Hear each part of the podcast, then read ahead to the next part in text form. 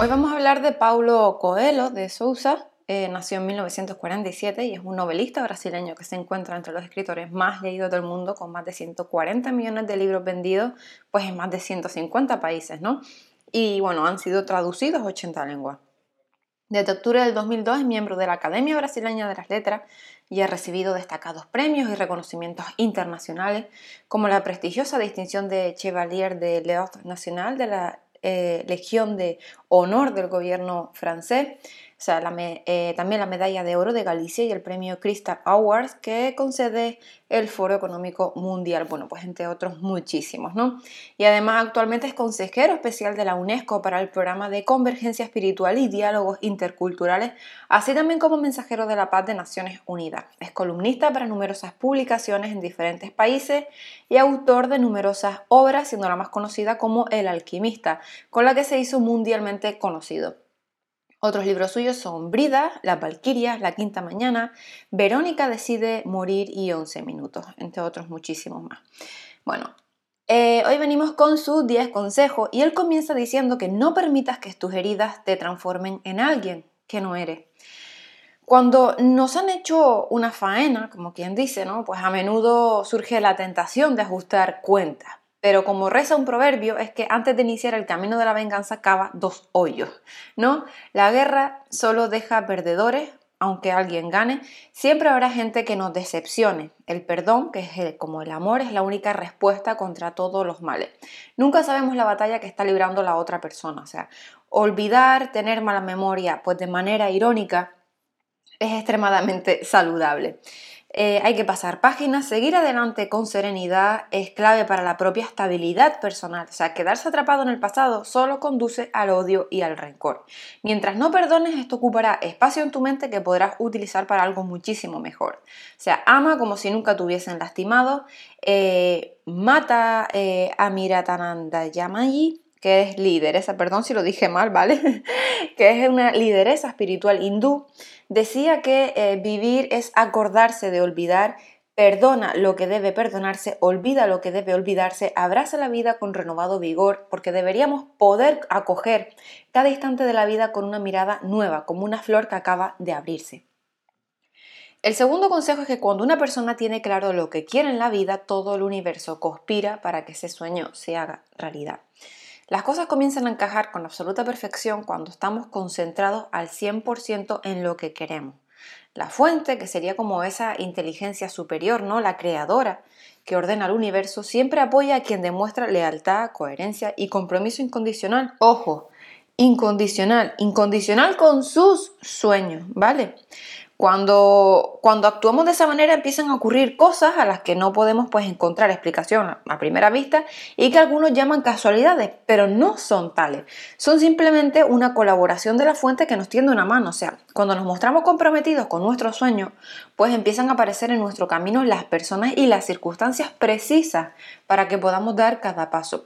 Cuando uno demuestra incondicionalidad con lo que quiere, la vida siempre te pone delante lo que necesites para continuar avanzando.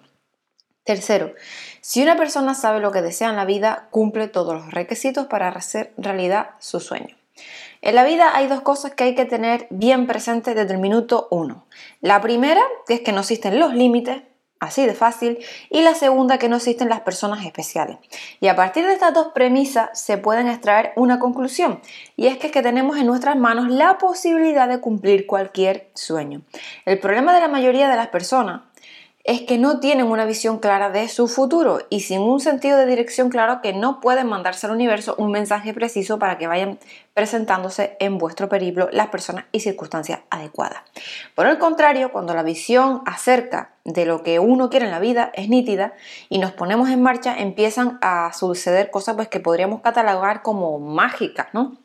Brian Tracy, el autor de Metas, escribe que una persona de inteligencia media con unas metas claras supera siempre a un genio que no está seguro de lo que quiere.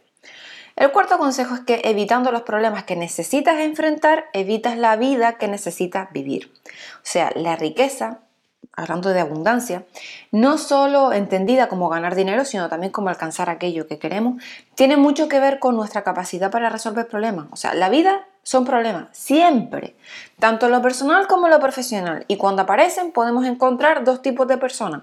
Los que esconden la cabeza bajo el ala o bajo la tierra como los avestruces y los que los enfrentan cara a cara. Las consecuencias también son diferentes. Los primeros pues se estancan y los segundos avanzan. Ann Lander, el seudónimo de Ruth Cromwell, eh, columnista de Chicago Sun-Times, explicaba que si me pidieran que dieran consejo, que en mi opinión es más útil para toda la humanidad, sería este. Espere problemas como parte inevitable de la vida y cuando lleguen mantengan la cabeza alta. Mírelo directamente a la cara y diga, seré más grande que tú, no puedes derrotarme. Esta es la clase de actitud que lleva a la victoria. El quinto consejo es que sé el mejor, pero prepárate para ser atacado. Solo los mediocres están a salvo. El éxito no es gratuito y también tiene algunas consecuencias menos glamurosas como la crítica y la envidia. Y en realidad ambos conceptos son dos caras de una misma moneda. O sea, puesto que criticar no es sino al fin y al cabo poner palabras a la envidia. Si tienes éxito te van a criticar, envidiar. Cuando se está a tiro de todo siempre hay alguien que dispara, o sea, no es agradable y es algo con lo que aprender a lidiar y no es fácil. Cuando hay algo mucho peor, porque nadie te quiere criticar, o sea, envidiar, asume que siempre te vas a encontrar personas que te quieren cortar la sala. Y cuando te ataquen, tranquilidad, hay algo que funciona de maravilla y es que es ignorar y no dar importancia a los ataques. Es una táctica que desconcierta ya que al no echar más leña al fuego se da por concluida la guerra antes de que se inicie. Como se suele decir, dos no discuten si uno no quiere y bueno, entrar en la batalla consume demasiada energía y demasiado tiempo. No olvides la palabra de Winston Churchill, que nunca llegarás a tu destino si te detienes a arrojarle piedras a cada perro que te ladre. El sexto consejo es que si llegamos hasta el final de nuestra historia, veremos que muchas veces el bien está disfrazado de mal, pero continúa siendo el bien. El propio escritor brasileño dice que hay momentos en que las tribulaciones se presentan en nuestras vidas y no podemos evitarlas, pero bueno, están allí por algún motivo. Solo cuando ya las hemos superado entenderemos por qué estaban allí. Todo pasa para algo y en nuestras manos está aprender o maldecir las situaciones. Muchas circunstancias no son para nada agradables ni fáciles de soportar cuando ocurren, pero se convierten en elecciones insustituibles con la serenidad y claridad pues que dan el tiempo y la madurez. Casi siempre cuando las cosas pues no van bien es porque nos faltan conocimientos o habilidades o experiencias por, por adquirir. Entonces quedan por tanto cosas que aprender.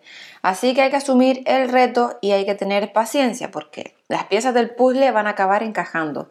Carlos Castañeda, eh, Castañeda en las enseñanzas de Don Juan escribe que la diferencia básica entre un hombre común y un guerrero es que un guerrero toma todo como un desafío, mientras que un hombre ordinario lo toma todo como una bendición o una maldición. El séptimo consejo es que las cosas no siempre ocurren del modo en que me gustaría y es mejor que me acostumbre a ello. Planificar está bien, muy bien, te da seguridad, te da tranquilidad y además, bueno, pues te permite ir moviendo pues ficha. Pero ningún reto se materializa según el plan previsto. Ninguna biografía es una línea recta, siempre van a aparecer circunstancias no previstas en el guion y por este motivo hay una palabra imprescindible para cambiar la vida, que es la flexibilidad. Ser flexible es ser amigo de la incertidumbre y ser amigo de la incertidumbre es ser más feliz. La gente rígida vive frustrada. Son personas que no saben relativizar, ni redireccionar, ni reajustar, ni aguantarse. Solo aceptan una vía posible, que las cosas transcurran como ellos creen que deberían transcurrir. Y claro, así lo normal es estar cabreados con la vida y con los demás. El octavo consejo es que en el presente está el secreto. Si prestas atención al presente podrás mejorarlo y si mejoras el presente, lo que sucederá después será mejor. Cada día trae en sí la eternidad. El campeón de tenis Rafa Nadal también decía una vez que no sé cómo va el marcador, solo sé que tengo que ganar el punto siguiente. Y esa es la mejor actitud. El futuro no es un lugar al que nos dirijamos, sino que estamos creando a cada minuto de cada día. Tu futuro es hoy, ahora mismo, en este instante, en este minuto. O sea, un gran éxito no es otra cosa que la suma de muchos pequeños éxitos, los éxitos de cada día. Podemos cambiar porque podemos mejorar, podemos mejorar porque podemos aprender. Pequeñas mejoras constantes todos los días hacen una diferencia sustancial con el paso del tiempo. La mayoría abandona o cambia de camino antes, o sea, decide lo que quiere. O sea, invierta ahí todas tus energías, disfruta del trayecto y no renuncie. O sea, hacer lo que debe hacerse en cada instante da forma a ese futuro pues que añoramos. Y gran parte de nuestros fracasos procede de querer adelantar la hora de nuestros éxitos. El noveno consejo es que cuando renunciamos a nuestros sueños encontramos la paz por un periodo, pero los sueños muertos comienzan a pudrirse dentro de nosotros e infectan toda nuestra vida. Lo que queríamos evitar en el combate, que es la decepción y la derrota, pasa a ser el único legado de nuestra cobardía. Sin valentía nada tiene éxito, o sea, no hay nada peor en esta vida que la cobardía. El cobarde vive instalado en la nostalgia y en la frustración. En la nostalgia porque el tiempo pues ya pasó, en la frustración porque le hubiese gustado atreverse en su momento y pues no lo hizo. Y ante cualquier reto se puede ganar o perder, pero lo peor del miedo es que te gana antes de jugar el partido y eso pues es triste. Lo que haces no no haces con el tiempo eh, y por el miedo determina lo que avanza o lo que no avanzas en la vida.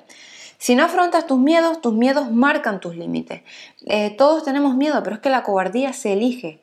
¿Vale? Frank Herbert, autor de Dune, eh, escribe que no conoceré el miedo, el miedo mata a la gente, el miedo es el pequeño mal que conduce a la destrucción total. Afrontaré mi miedo, permitiré que pase sobre mí y a través de mí, y cuando haya pasado giraré mi ojo interior para escrutar su camino. Y allí por donde mi miedo haya pasado ya no quedará nada y solo estaré yo. Su décimo y último consejo es que todo sueño comienza con la suerte del principiante y termina con la prueba del conquistador. Si espera que la conquista de tus sueños sea un camino ancho, fácil y maravilloso, pues ya nos estamos equivocando de lleno. Porque el universo que siempre provee te apoyará en los momentos iniciales de tu sueño, porque a él le gusta que todo el mundo vea realizados sus anhelos más profundos. Pero como toda cara tiene su cruz y también te pondrá a prueba para ver hasta dónde estás dispuesto a luchar por aquello que dices que quieres. Los obstáculos existen por este motivo, para diferenciar entre aquellos que dicen que quieren algo de los que realmente lo quieren. Los primeros desisten y los segundos insisten. Cuando parezca que todo va sobre rueda, siempre va a aparecer alguna circunstancia imprevista que te descolocará. Y no lo olvides y sigue en la brega. Coelho escribe que el camino hasta la cima de la montaña siempre es más largo de lo que te imaginas. No te engañes, llegará un momento en que aquello que parecía cercano todavía está lejos. Pues hasta aquí hemos terminado con los 10 consejos de este maravilloso, eh, maravilloso escritor, Paulo Coelho, y espero que les haya gustado y espero que también se los lleven eh, a su vida y, a su, y que reflexionen sobre las ideas que nos ha dado él. Así que un saludo y hasta mañana. Hasta luego.